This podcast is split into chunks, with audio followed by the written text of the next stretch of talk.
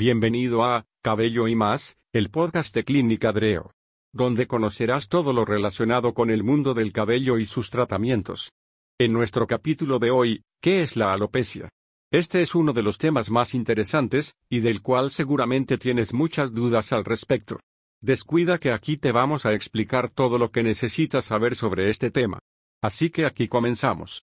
La alopecia es un problema de salud y estético que presenta cada día una mayor incidencia, esto secundario a diferentes factores, como son, estrés, contaminación entre otros. Primero que nada, es importante destacar, que todas las personas perdemos entre 100 y 200 cabellos por día. Esto es algo completamente normal y no debe preocuparnos. Sin embargo, si la caída es mayor a eso o comenzamos a ver que se forman huecos en nuestro cuero cabelludo, entonces podríamos estar hablando de un problema de alopecia. Es importante mencionar que la caída del cabello no siempre está relacionada a problemas de alopecia. Factores que la causan. También existen otros factores que aumentan la caída del cabello, por ejemplo, estrés, ya sea emocional o físico, por ejemplo, estar pasando por un momento difícil o por someterse a alguna cirugía o padecer enfermedad. Embarazo y parto, debido a todos los cambios hormonales que se producen durante esta etapa, es frecuente que se manifieste una caída aguda de cabello. Esto generalmente se resuelve solo después de unos meses. Debido a todos los cambios hormonales que se producen durante esta etapa, es frecuente que se manifieste una caída aguda de cabello. Esto generalmente se resuelve solo después de unos meses. Medicamentos, como los anticoagulantes, antidepresivos y anticonceptivos, pueden provocar caída de cabello. Problemas hormonales, las personas que tienen condiciones que afectan los niveles de hormonas, como el hipotiroidismo, presentan una mayor caída y adelgazamiento del cabello. Enfermedades, como la diabetes, el lupus y algunas infecciones poco frecuentes pueden provocar caída de cabello. Ya hablando específicamente de la alopecia, esta se define como una pérdida anormal de cabello o disminución de la densidad capilar. Además de la cabeza, también afecta a otras áreas del cuerpo, como las cejas, las pestañas y el vello corporal. Cuando afecta el cuero cabelludo, también se le conoce como calvicie. Tipos de calvicie. Existen muchos tipos de alopecia con causas y manifestaciones clínicas muy diferentes. Sin embargo, se pueden dividir en dos grandes grupos. 1. Alopecias no cicatrizales. En ellas el tallo de cabello se pierde, pero el folículo queda relativamente intacto. Por lo tanto, es posible recuperar el cabello con algún tratamiento. 2. Alopecias cicatrizales. Son poco frecuentes, en ellas se presenta un daño o malformación, o destrucción de los folículos. Lo anterior puede deberse a una enfermedad propia del folículo o independiente de él. Como el folículo se destruye, el cabello no se recupera. Si crees que tienes un problema de alopecia, acude con un médico, ya que algunas alopecias son no cicatrizales al principio, pero si el proceso sigue avanzando, éstas se convierten en cicatrizales.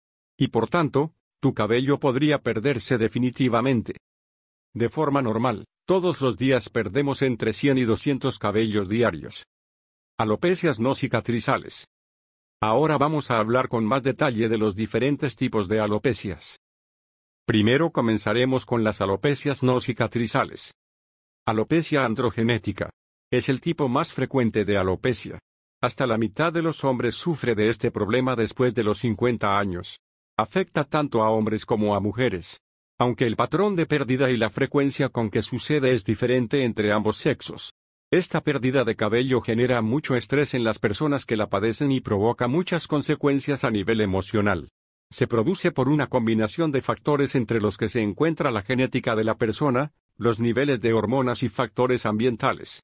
En artículos posteriores hablaremos con mucho más detalle de este tipo de alopecia. En mayores de 50 años se puede presentar hasta en un 50%. Alopecias cicatrizales. Alopecia areata. Este es un tipo frecuente de alopecia. Es una forma inflamatoria de pérdida de cabello que tiene un origen autoinmune. El que una persona presente este tipo de alopecia depende de predisposición genética combinado con algún estrés emocional o ambiental, que desencadena una pérdida de cabello con forma circular. Esta alopecia puede revertirse por completo o seguir evolucionando hasta perder todo el cabello de la cabeza, también llamada total, o inclusive de todo el cuerpo, también llamada universal. La predisposición genética y el estrés favorecen la presencia de alopecia areata. Alopecia traumática o por tracción. Se produce algún traumatismo físico. La más común es la alopecia por tracción, la cual se produce por someter el cabello a una tracción constante. Es común en personas que usan peinados muy apretados o que cepillan su cabello con demasiada fuerza. Dentro de este grupo también se encuentra la tricotilomania. Esta clase de alopecia se produce por el hábito repetido de arrancarse el cabello. Cuando el hábito es muy frecuente, se daña el folículo y el cabello no regresa. Alopecia difusa. En este tipo, se produce una pérdida de la densidad del cabello. La característica general de este tipo es que no está localizada en una zona particular del cuero cabelludo. Alopecia por síndromes hereditarios. Por ejemplo, la triquia congénita, es decir, la ausencia de folículos desde el nacimiento. Por tanto, estas personas no tienen cabello. Alopecia cicatrizal. Ahora hablaremos de las alopecias cicatrizales.